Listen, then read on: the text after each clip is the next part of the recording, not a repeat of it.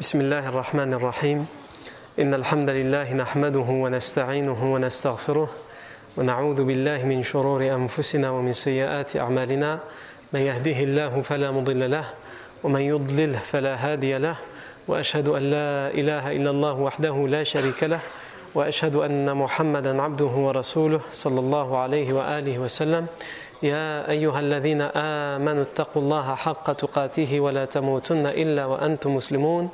يا أيها الناس اتقوا ربكم الذي خلقكم من نفس واحدة وخلق منها زوجها وبث منهما رجالا كثيرا ونساء واتقوا الله الذي تساءلون به والأرحام إن الله كان عليكم رقيبا. يا أيها الذين آمنوا اتقوا الله وقولوا قولا سديدا يصلح لكم أعمالكم ويغفر لكم ذنوبكم ومن يطع الله ورسوله فقد فاز فوزا عظيما. أما بعد فإن أصدق الحديث كتاب الله تعالى وخير الهدي هدي سيدنا محمد صلى الله عليه وسلم وشر الأمور محدثاتها وكل محدثة بدعة وكل بدعة ضلالة وكل ضلالة في النار. ثم أما بعد Donc nous revenons comme d'habitude tous les vendredis à l'Assar à la vie du prophète Mohammed sallallahu. Et nous avons commencé à voir cette période, cette grande période de transition entre la période mécoise et la période médinoise. Cette période de transition est marquée par ce qu'on appelle en arabe al-hijra, l'émigration. Nous avons commencé tout d'abord par citer l'émigration, euh, des exemples d'émigration. On a cité la famille d'Abu Salama, Abu Salama, son épouse Umm Salama, leur fils Salama. On a cité euh, la, la, hijra, l'émigration de Suhaib al-Rumi ou Suhaib ibn Sinan, anhu. On a cité euh, l'émigration de, euh, la famille des Bani. On a également cité les tribus qui ont été les premières à accueillir les premiers émigrants. Tout comme on a cité les premiers émigrants, on a aussi cité les premiers Médinois à, avoir accueilli Al-Muhajirun. Et on a dit que c'était la tribu des Bani Amr ibn Auf dans la ville de Quba, le petit village de Quba qui est à la limite de Al-Madin al-Munawwara.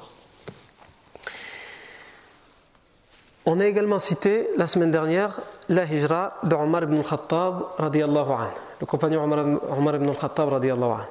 On a dit qu'Omar ibn al-Khattab anhu s'est mis d'accord avec deux autres compagnons Ayyash ibn Abi Rabi'a anhu et Hisham ibn al-As ibn Wa'il anhu. Ils se sont donné rendez-vous à un endroit bien défini pour partir faire l'émigration à la hijra.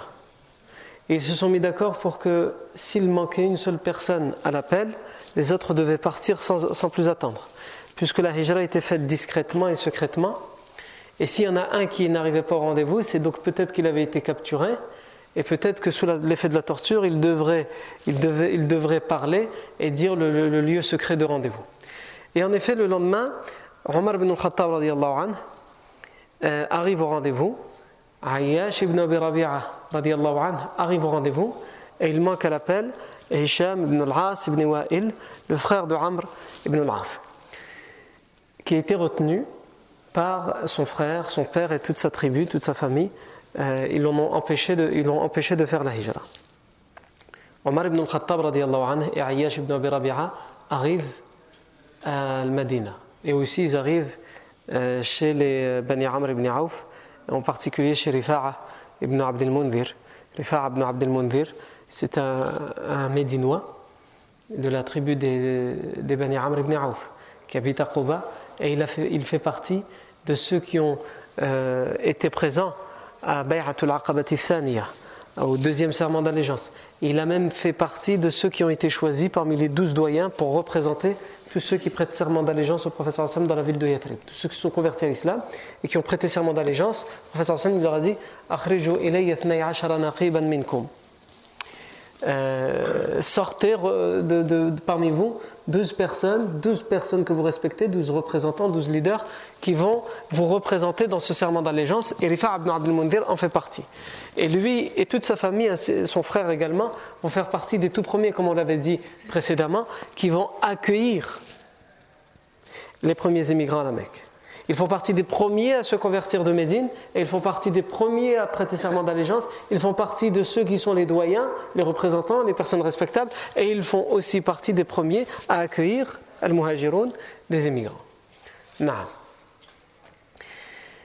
Seulement, Ayash ibn Abi Rabi'a, c'est le, demi-frère d'Abu Jahl ibn Hisham.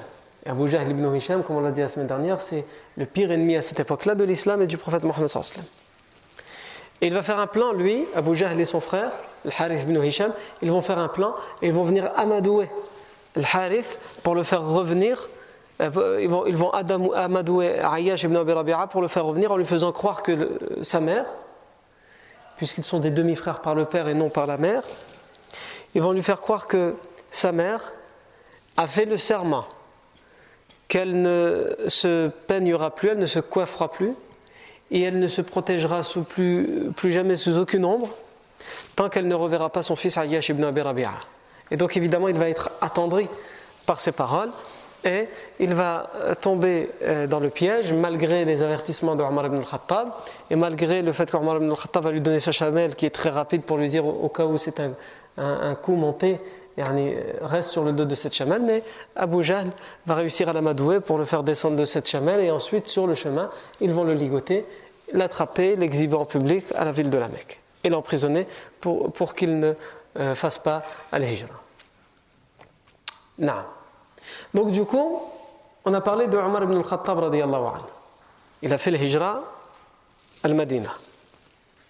Les versions nous disent que quand il est arrivé, et c'est une version qui a été authentifiée par le Bukhari, lorsqu'il est arrivé à Médine, il est arrivé accompagné de 20 personnes.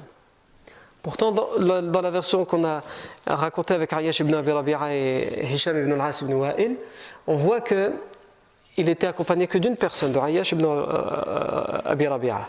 Donc il est sorti de la Mecque avec une personne, mais il est arrivé à Médine avec 20 personnes. À cette période-là, tous les compagnons de la Mecque qui peuvent partir pour faire la hijra vers Médine le font, sans en parler à personne, sans l'ébruiter. Ils, le font discrètement, secrètement. Et dès qu'ils sont en chemin, s'ils rencontrent un autre compagnon qui est lui aussi en train de faire la hijra ils s'allient avec lui et, font euh, route ensemble. Ça va être le cas de ibn al-Khattab. Omar ibn al-Khattab, tout le monde veut euh, être autour de lui. Donc évidemment, lorsqu'il sera vu sur le chemin, tous ceux qui le voient sur le chemin le rejoignent pour terminer le chemin avec lui. Donc Omar ibn al-Khattab arrive à Médine. Et on a dit il y a deux personnes qui, étaient censées l'accompagner. Ayash ibn Abi Rabi'a et Hisham ibn al-As ibn Wa'il. Hisham ibn al-As ibn Wa'il n'est pas arrivé au rendez-vous. Ayash ibn Abi Rabi'a l'accompagne, mais finalement il se fait avoir par ses deux, demi-frères Abu Jahl et Harith ibn Hisham, et il, retourne et se fait capturer. Donc au final, Omar ibn al-Khattab, il est tout seul, parmi ses, compagnons de route d'origine. Donc avant d'aller plus loin, il est intéressant aujourd'hui de se poser cette question qu'est-il advenu de Ayash ibn Abi Rabi'a et Hisham ibn al-As ibn Wa'il? Ont-ils au final rejoint le professeur sallam à Médine? Ont-ils réussi à rejoindre le professeur sallam à Médine? Oui ou non? Les versions authentiques indiquent que oui. Ils vont finir par rejoindre le professeur sallam à Médine. Mais que ceux-ci, ils, ne vont réussir à le faire qu'après que le sallam lui-même va faire la hijra. Puisqu'on a dit que le sallam ne fait pas la hijra, il va être le dernier à faire la hijra. Il s'assure que tous ceux qui veulent partir puissent partir et soient partis et qu'il est, est arrivé à bon port. Quand il s'est assuré que tous ceux qui, sont, qui ont les moyens de partir sont partis, c'est seulement à ce moment-là qu'il partira. Et même comme ça, comme on le verra, il ne partira pas tout de suite, il va attendre. Et lui, c'est un prophète. Il ne, prend pas, la décision de lui-même, il attend l'ordre d'Allah. Tant qu'Allah ne lui a pas ordonné de partir, il ne part pas. Quand bien même il est sous la menace et sous la pression dans la Mecque, il reste sous ces menaces, sous ces avertissements, sous cette pression, sous ce harcèlement, sous cette persécution, tant qu'il n'a pas reçu l'ordre d'Allah Azzawajal, la révélation d'Allah Azzawajal de faire la hijra. Donc nous avons dit Ayyash ibn Abi Rabi'a et Hisham ibn al-As ibn Wa'il vont finir par faire la hijra, par faire l'immigration. Mais bien plus tard, après que le professeur Sam lui-même va faire la hijra on a deux versions qui nous l'indiquent. Une version qui est faible. On va d'abord citer celle-ci. dans une version dans laquelle le professeur aurait dit, j'utilise le conditionnel puisque c'est une version qui est faible, c'est une version qui a été rapportée par Ibn Ishaq dans son livre, et il précise quand il raconte cette histoire m'a raconté une personne en qui j'ai confiance. Mais qui est cette personne On ne le sait pas. Donc on n'a pas moyen, même si Ibn Ishaq a confiance en lui, nous, on n'a pas le nom de cette personne, en tout cas nous, je dis nous, je parle surtout en, réalité des savants des chaînes de transmission, ils n'ont pas le, nom de la personne pour pouvoir enquêter à son sujet et savoir si c'était quelqu'un qui était digne de confiance. Puisque, comme on l'a déjà dit plusieurs fois, Ibn Ishaq était connu pour pratiquer le tadlis, c'est-à-dire prendre de certaines personnes des versions qu'il n'a pas euh, entendues de ses propres oreilles de ces personnes-là. Il dit euh, selon un tel, mais c'est pas lui qui l'a entendu. On lui a rapporté ses paroles. Et ce tadlis n'est pas acceptable dans, la science du hadith, sauf quand la personne dit clairement de qui il l'a entendu, qui est l'intermédiaire. Parce qu'à ce moment-là, si on a le nom de l'intermédiaire, on peut faire une enquête sur la personne. Ici, euh, Ibn Ishaq euh, pratique autre chose que le tadlis. Il dit man. M'a raconté une personne en qui j'ai confiance. Taïb. Mais qui est cette personne On ne sait pas. Donc on n'a pas moyen de vérifier l'authenticité de ce texte. En tous les cas, dans ce, texte, qu'est-ce qu'il nous dit? Il nous dit que le prophète sallam aurait dit, alors après qu'il soit arrivé à Médine, Manli euh, Wa'il. Qui peut être capable de m'apporter ici Ayyash ibn Abi Rabi'a, qui avait été capturé, Hisham ibn al-As ibn Wa'il, qui a été empêché par sa famille de faire le hijra. Et cette version euh, faible indique que euh, le compagnon Al-Walid ibn al-Walid ibn al-Mughira, donc le frère, le frère de Khalid ibn al-Walid, le, compagnon Al-Walid ibn al-Walid ibn al-Mughira, va dire Ana lakabihima ya Rasulallah. Moi, je te les rapporterai au messager d'Allah. Cette version comme on a dit, elle est faible. Et si elle était authentique, ça voudrait dire que Ayyash ibn Abi Rabi'a et Hisham ibn al-As ibn, Wa'il ne sont venus à Médine que bien des années après la, la Hijra. Pourquoi? Parce qu'on sait que le Walid ibn, euh, al-Mughira va se convertir tardivement à l'islam. Il ne se convertit pas la première année de la ou la deuxième, il se convertit même après la bataille de Uhud. Il va même être fait capturer, il va même être fait prisonnier par les musulmans. Il va participer à la bataille de Uhud Afwan, il va participer à la bataille de Badr avec, euh, parmi les rangs des euh, polythéistes et il va être fait prisonnier par les musulmans et il va finir par être euh, rendu dans un échange de prisonniers. Mais ça, on en reparlera en détail, Inch'Allah, lorsqu'on arrivera à la bataille de Badr. Donc ça indique que si cette version était faible et ce n'est pas le cas, et Jam ibn al-Has ibn Wa'il et Ayyash ibn Abi Rabi'a n'ont rejoint le professeur Sam à Médine que bien après.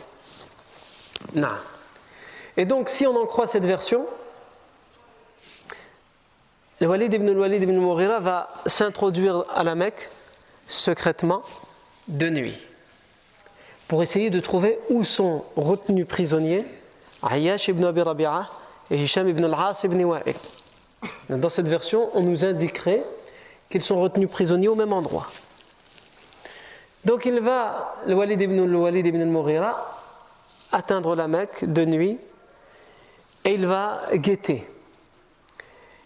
Et il va trouver une femme qui marche elle aussi en direction d'un endroit et qui fait en sorte de n'être vue par personne et qui a avec elle de la nourriture. Le Walid ibn al-Walid ibn al-Mughira va interpeller cette femme et lui demander où elle va où elle va comme ça secrètement et à qui apporte-t-elle cette nourriture Et selon cette version faible, elle aurait indiqué que justement, elle se rend auprès de Ayyash ibn Abi Rabi'a et Hisham ibn al-As ibn Wa'il pour leur donner cette nourriture. Et donc il va la suivre, il va, euh, avec son épée, les, défaire leurs liens, puisqu'ils sont ligotés et attachés, et il va les ramener auprès du prophète Mohammed sallallahu alayhi wa sallam. Mais comme on a dit, cette version est faible. Nah. Et si on en croit cette version, si on la, cite jusqu'au bout, euh, le compagnon Walid ibn Walid al quand il les a libérés, il s'est fait mal à un doigt. Ah, il s'est blessé le doigt. Et il va entonner ses rimes en parlant de sa blessure. Euh, وفي سبيل الله ما لقيت وهل أنت إلا إصبع دميت وفي سبيل الله ما لقيت tu n'es, il s'adresse à son doigt qui a été blessé. Tu n'es finalement qu'un doigt ensanglanté. Et c'est pour Allah, c'est dans le sentier d'Allah que tu as eu ce que tu as eu. Tu as été blessé pour Allah. Non. Donc on a dit cette histoire, elle est faible. Mais il y a une rime ici euh, poétique, et si on s'attache à savoir d'où vient cette rime, on se rend compte qu'il y a d'autres versions authentiques qui nous disent qu'elles ont été récitées, non pas, donc puisque cette, version est faible, non pas par le Walid ibn Walid ibn mais par le prophète lui-même. À quelle occasion? Il y en a deux versions. Une version qui dit qu'il était dans une grotte, le prophète avec certains de ses compagnons, et qu'il s'est blessé le doigt et qu'il a récité ses rimes à cette occasion une autre version qui était elle aussi authentique qui nous dit que c'était dans une expédition ou dans une guerre que le professeur Sam s'est euh, blessé le doigt et même que ce serait dans la bataille de Uhud et que le professeur Sam a récité cette rime Certains pourraient dire Kévian. Ici, on a deux versions authentiques. Une version qui nous dit ce professeur qui a récité ce, poème. Mais les deux versions sont authentiques. Une qui nous dit c'est dans une grotte et l'autre qui nous dit c'est dans une guerre. Kévian. Et comment les deux elles peuvent être authentiques? Eh bien, ici, justement, les savants de, du hadith et les savants de la langue arabe nous disent que le terme qui est utilisé pour parler de la grotte, c'est el ghar. Et le ghar peut vouloir dire en arabe une expédition, une guerre. Donc ils disent en réalité il y a une version qui parle de l'rar et l'autre version qui parle clairement de, ce qu'on appelle le mashahid, d'un événement, d'une expédition, d'une guerre. Et donc ils disent les deux versions se rejoignent puisque la première version, quand elle utilise le rare, même si la première chose qui nous vient à l'esprit, c'est que c'est une grotte, mais en vérité, le rare peut être utilisé dans la arabe pour parler d'expédition ou de guerre. Donc en réalité, les deux versions parlent de guerre et donc il n'y a pas de contradiction. Et il y a aussi d'autres versions euh, qui disent que cette, cette rime ont été récitées juste avant sa mort par le euh, compagnon, euh, le poète de Médine, Abdullah ibn Rawaha radiallahu anhu. Tout ça pour dire que cette version que nous avons racontée est faible, mais ça n'empêche que les rimes ont bien existé. Hein, il y a bien quelqu'un qui les a récitées. Donc si on dit que cette version est faible, ça ne répond pas à notre question. Quand Ayyash ibn Abi Rabi'a et quand Hisham ibn al-As ibn Wa'il ont rejoint le professeur Sam à Médine. Et eh bien là, on a une autre version qui, elle, est authentique et qui nous est rapportée par le compagnon Omar ibn al-Khattab qui dit Omar ibn al-Khattab dit Kunna naqul.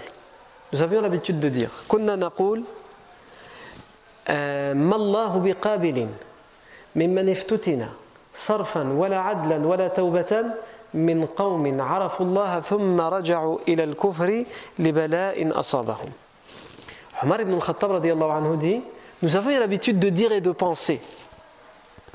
Qu'est-ce qu'ils avaient l'habitude de dire et de penser?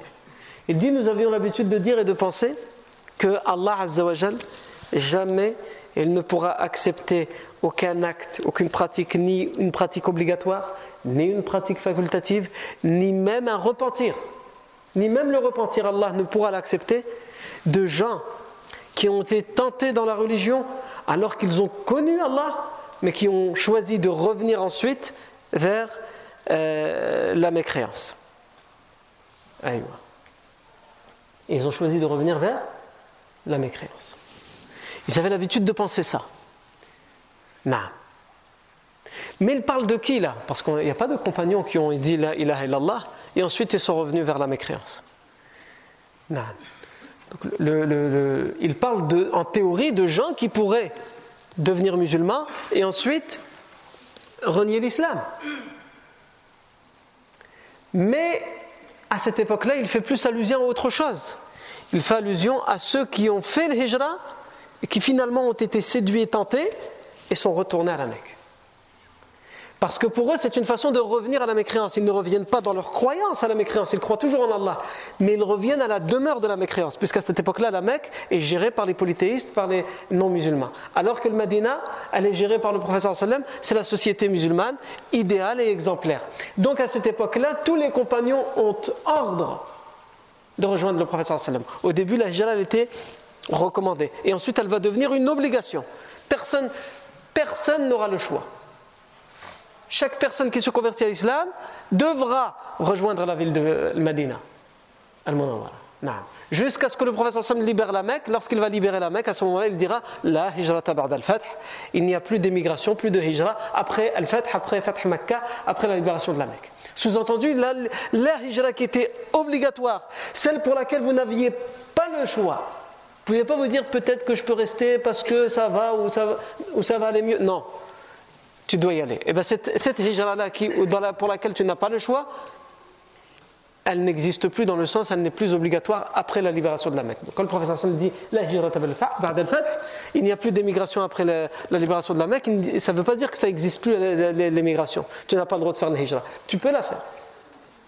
Mais celle qui était obligatoire, où personne n'avait le choix, tout le monde devait la faire, celle-là n'existe plus. Ensuite vient notre époque. Il y a, en fonction des gens, en fonction de l'endroit où ils vivent, en fonction de ce qu'ils vivent au quotidien, la hijra qui peut être facultative, tolérée, permise, interdite. Elle peut être interdite dans certains cas pour certaines personnes, et elle peut même être obligatoire dans certains cas pour certaines personnes ou pour certains peuples.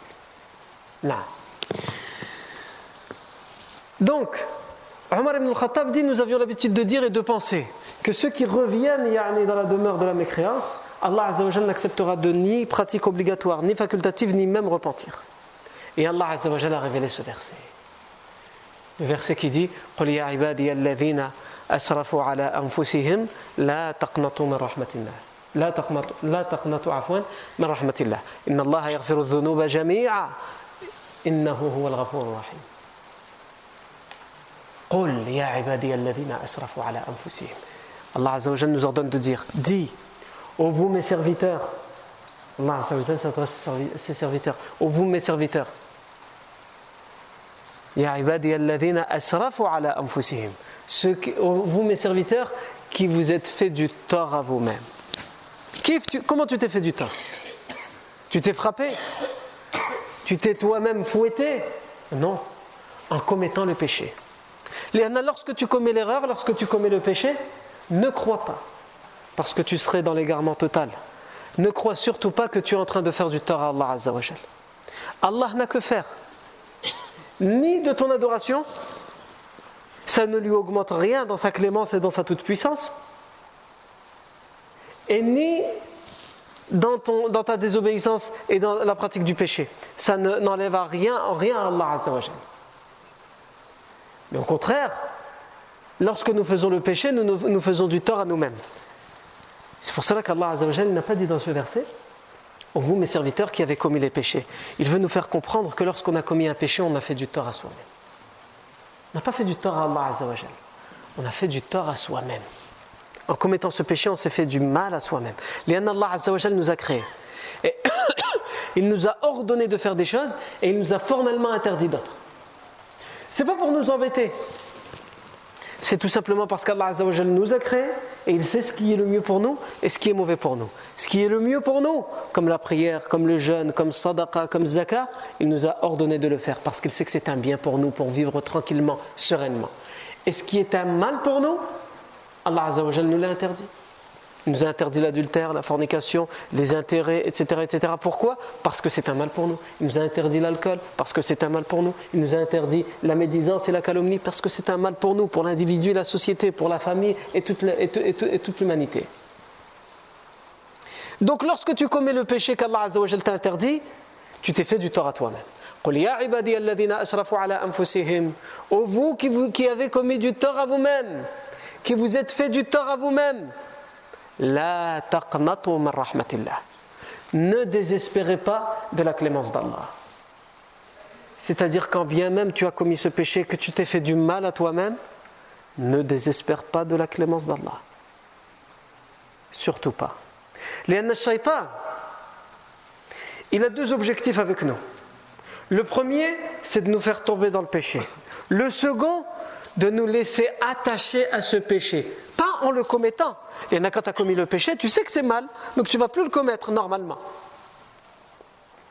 Mais il veut faire en sorte que tu restes omnibulé par le péché en te disant j'ai fait quelque chose de grave.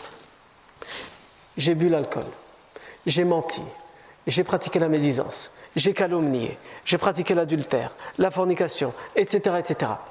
J'ai fait le péché, j'ai commis un grave péché. Shaitan, qu'est-ce qu'il veut que tu fasses après, avoir commis le péché? Il veut surtout pas que tu te repentisses.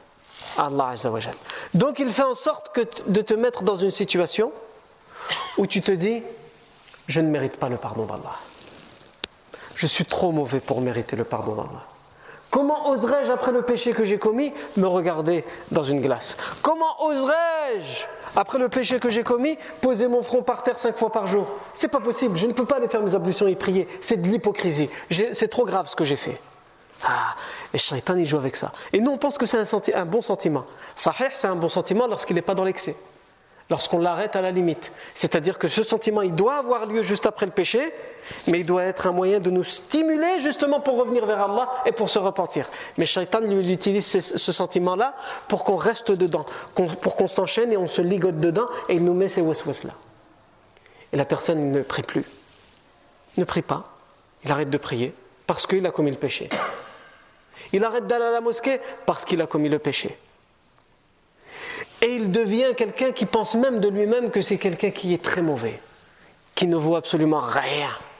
Et ça fait de lui une personnalité faible et même dans certains cas des maladies psychologiques. Non.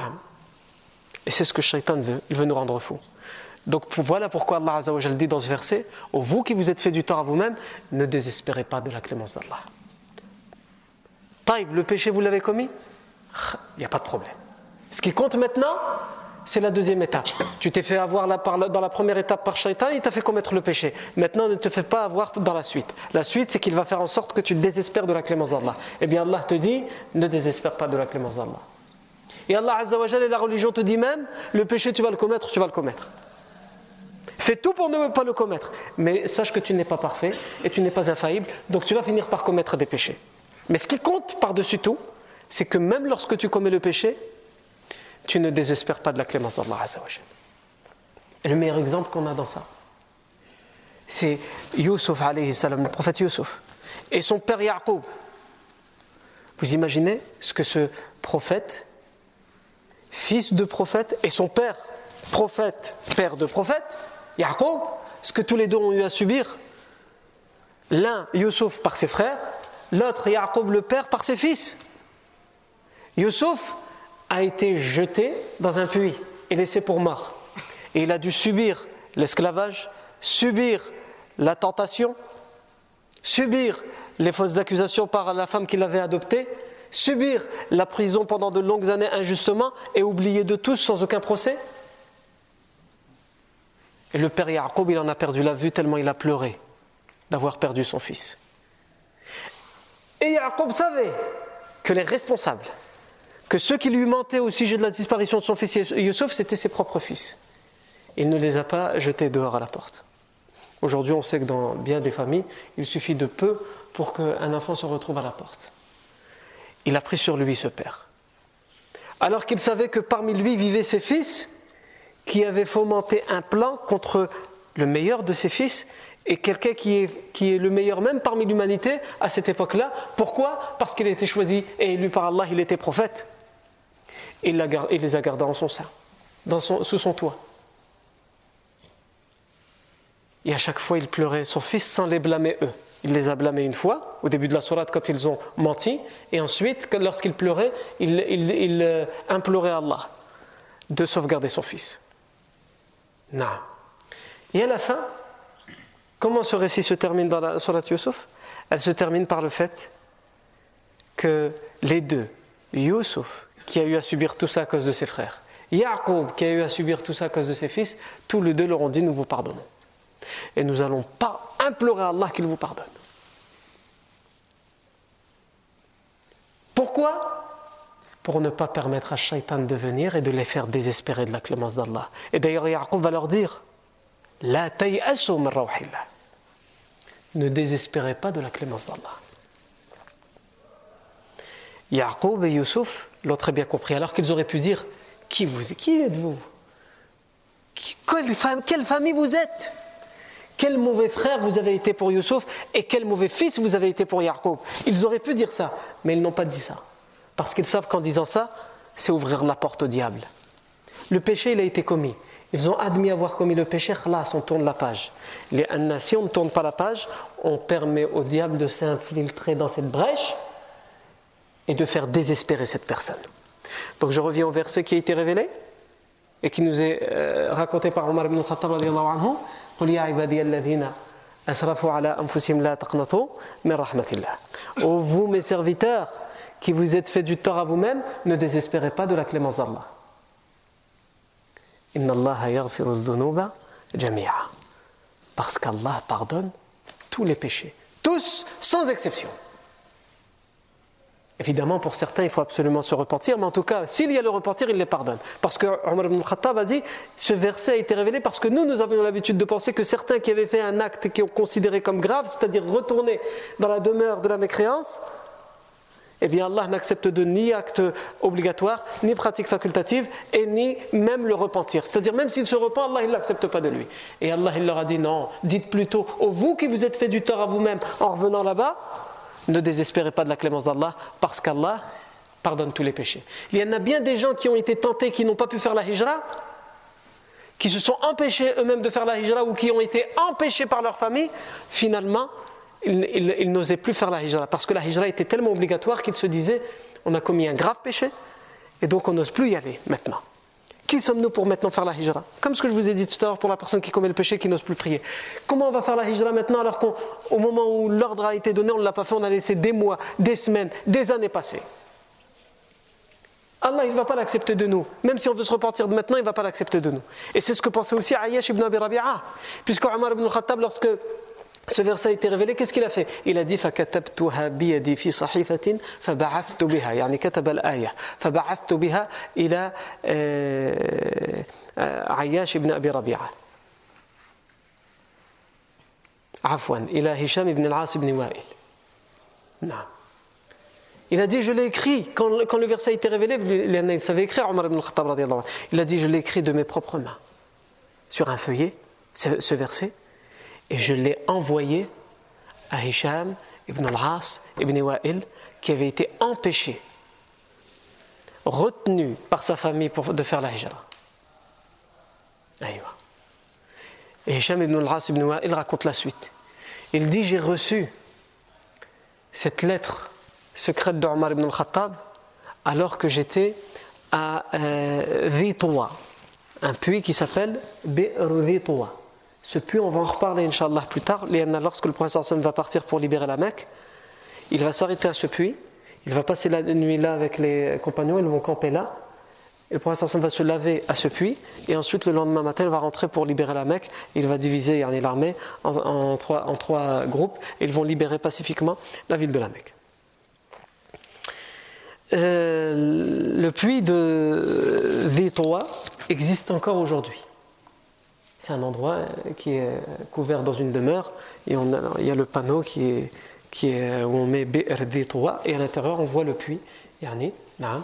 Et aujourd'hui il est dans la ville de la Mecque. Avant c'était dans le désert, à l'extérieur de la Mecque. Mais aujourd'hui la ville de la Mecque elle s'est tellement agrandie que est dans la, le, ça fait partie de la Mecque aujourd'hui. Mais à l'époque, quand on parle de euh, on était à l'extérieur de la Mecque, d'à peu près 4 euh, à 5 km. Et aujourd'hui, si on va à Détoa, on est dans la ville de la Mecque, il y a les, les, demeures, etc. On est déjà rentré dans la ville de la Mecque parce qu'elle s'est tellement étendue. Et aussi, on voit au loin la grande tour qui nous permet de savoir à quel endroit est le, euh, Kaaba, le Masjid al-Haram.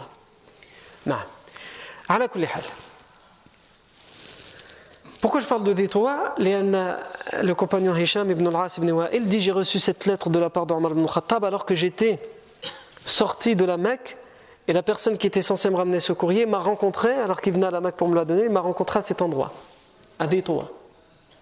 Il a dit J'ai pris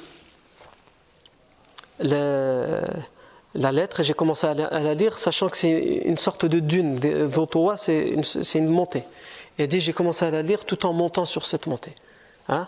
Il dit فلما أتتني يعني الرسالة فلما أتتني فجعلت أقرأها بذي طوى وأصعد بها فيه وأصوب ولا أفهمها Il dit J'ai pris la lettre, je l'ai ouvert et je faisais des allers-retours sur cette dune de Zitoa et je lisais ce verset, je le répétais, je ne comprenais pas. Il ne comprend pas le verset. Vous allez me dire, pourtant, il parle en arabe, le verset parle en arabe, et lui, c'est un arabophone. Comment il ne comprend pas le verset? Il est clair. là Bien sûr qu'il a compris le verset, mais il ne comprend pas pour qu'est-ce que Omar ibn Khattab essaye de lui dire. Parce qu'il comprend que derrière le verset, il veut lui dire quelque chose. Mais Omar ibn Khattab s'est contenté d'écrire juste le verset, il n'a pas écrit toute une lettre. C'est possible que la lettre elle aurait été prise par des euh, polythéistes et donc ils auraient compris le message. Donc il lui a juste donné la révélation. Omar ibn Khattab, il s'est dit, il va comprendre ce que je veux lui dire. Et donc lui, il essaye de comprendre ce qu'Omar ibn Khattab a essayé de lui dire. Et il a dit, voilà, je j'ai pas compris ce que le verset veut dire. Il a dit, faqultu, Allahumma fahimniha. Il a dit, j'ai dit, ya Allah, permets-moi de la comprendre. فألقى الله تعالى في قلبي يقول هشام بن العاص بن وائل فألقى الله تعالى في قلبي أنما أنزلت فيما في أنما أنزلت هذه الآية فينا وفيما كنا نقول لأنفسنا وفيما يقال فينا il dit, j'ai imploré à Allah qu'il m'aide à comprendre le sens de, ce, de cette lettre. Pourquoi il m'a envoyé ce verset Il a dit, et Allah a mis dans mon cœur le, le, la signification. Et là, j'ai je compris à ce moment-là qu'en fait, ce verset a été révélé pour, ce que nous avions l'habitude de penser de nous-mêmes, de nous dire à, propos de nous-mêmes et de ce que les gens pensaient de nous. Ceux qui n'avaient pas fait le hijra, ceux qui étaient revenus à, la Mecque, on pensait que c'était foutu, qu'Allah jamais ne nous pardonnerait. Et donc ce verset a été révélé pour nous. Ô vous qui vous êtes fait du tort à vous-même, ne désespérez jamais de la clémence d'Allah. Allah pardonne tous les péchés. Il est le grand pardonneur, le grand clément. Il a dit quand j'ai lu ce verset, que quand, la compréhension m'est venue, il était juste sorti comme ça d'Ottawa pour de l'eau, etc. Il a dit j'ai pris la monture euh, que, que j'avais et j'ai terminé mon chemin jusqu'à Médine. C'est-à-dire qu'il lui restait à peu près 540, 530 km à faire. Et il n'était pas parti pour faire la hijra.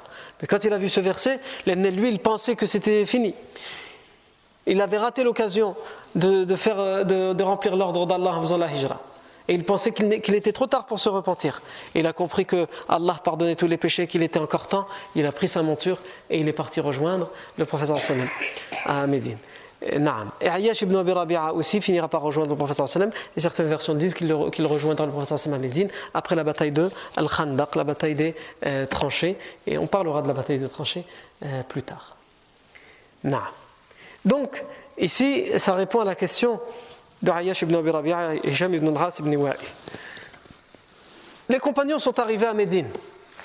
Tous les compagnons qui étaient en mesure de faire la hijra sont arrivés à Médine. On n'a pas cité tout le monde. On ne fait pas la vie des compagnons, on fait la vie du professeur mais on ne peut pas citer tout le monde. Par exemple, on n'a pas cité Hamza ibn Abdel Muttalib qui a fait les, hijra. On n'a pas cité Zayd ibn Haritha, le fils adoptif du Sallam, l'ancien fils adoptif du Sallam, qui a fait les hijra.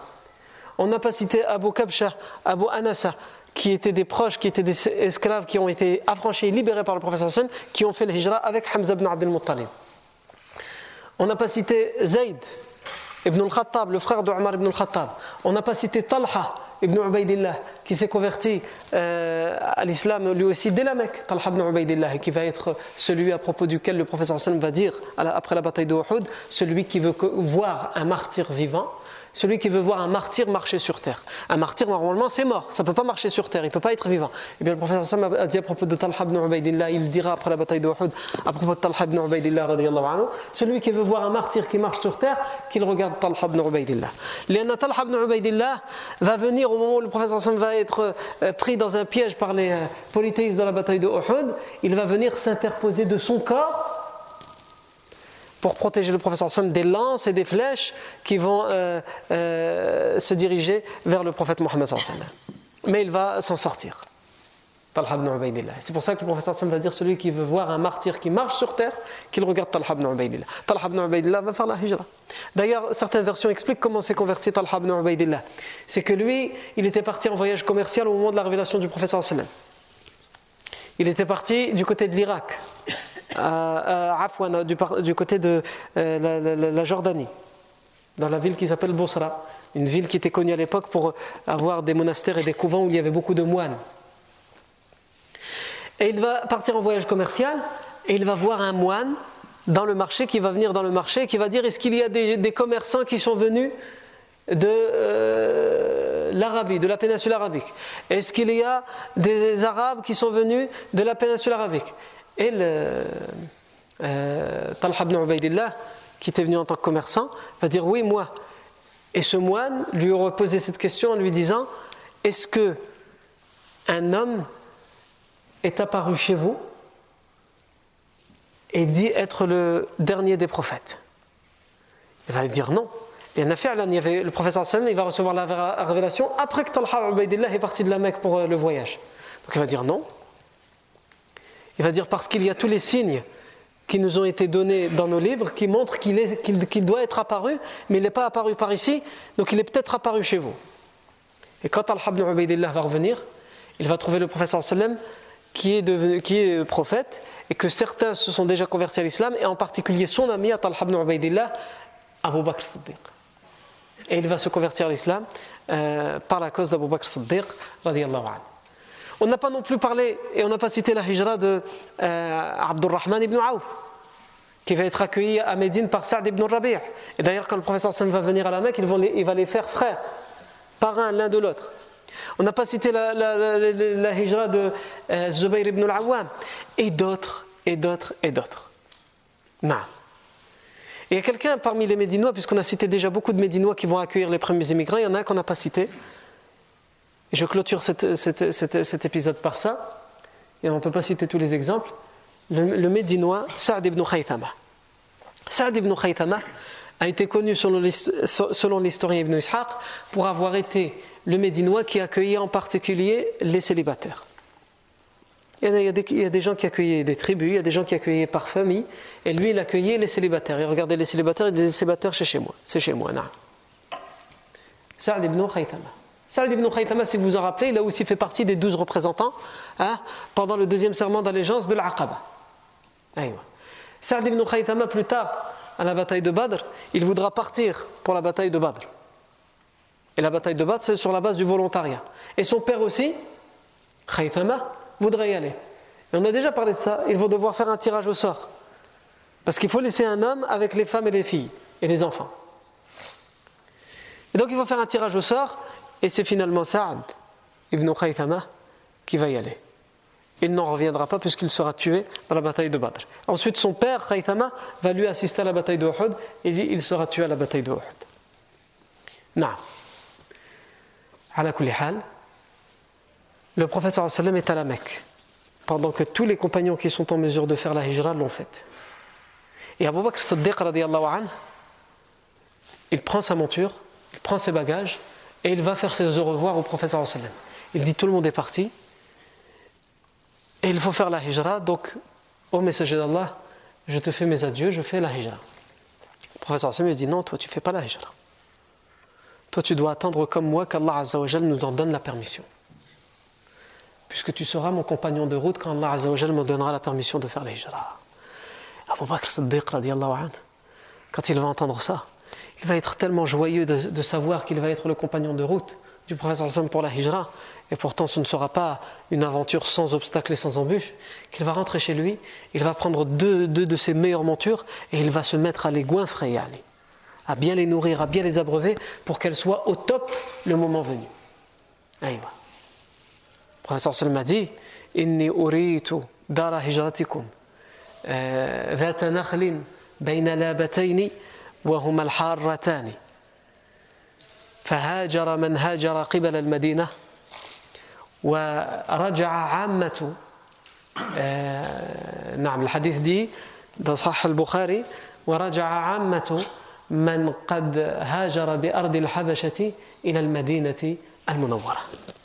Professeur Sam dit dans un hadith authentifié par le Bukhari, il m'a été montré votre demeure de hijra. L'endroit où vous devez faire la hijra m'a été montré par Allah Azzawajal. Et c'est un endroit où il y a des palmiers. La ville de Médine est connue pour ses dates, déjà à l'époque. Encore aujourd'hui, mais déjà à l'époque.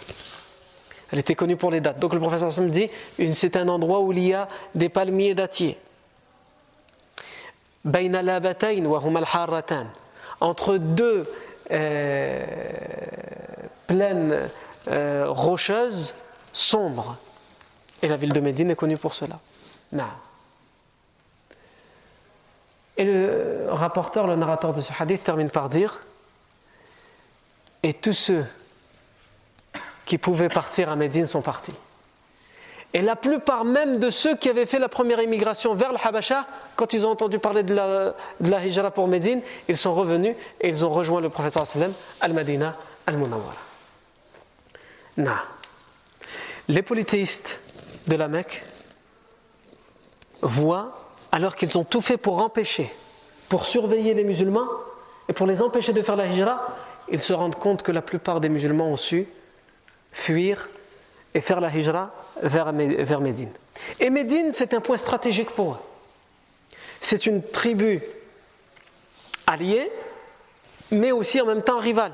Et la pire des choses, c'est que c'est l'endroit par où passent les caravanes commerciales de la Mecque.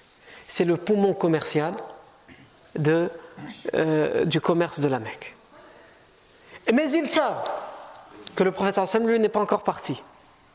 Et que probablement il pense à partir. Donc ils vont faire quelque chose qu'ils font très rarement et qu'ils ne font que dans, les, que dans les événements importants ou gravissimes. Ils vont décréter de toute urgence un rassemblement dans un endroit qu'on appelle Darun Nadwa, qui est l'équivalent des parlements d'aujourd'hui, où chaque représentant des tribus va venir. Il y aura dans ce parlement, Darun Nadwa, 14 personnes qui représenteront sept tribus, les sept tribus de la Mecque et de ses alentours. Il y aura même une quinzième personne qui n'a rien à voir avec la Mecque, un vieillard qui viendra, qui dira venir de loin, mais c'est, on va dire, une personne mystérieuse et étrange. Mais qui est cette personne? Comment va se faire cette réunion, ce rassemblement? Ça, c'est ce que nous verrons la semaine prochaine. Bibnillahi tabaraka wa ta'ala. Barakallahu fikum pour votre attention. Subhanakallahu wa bihamdik. Ashhadu an la ilaha illa ant. Nastaghfiruka wa natubu ilayk.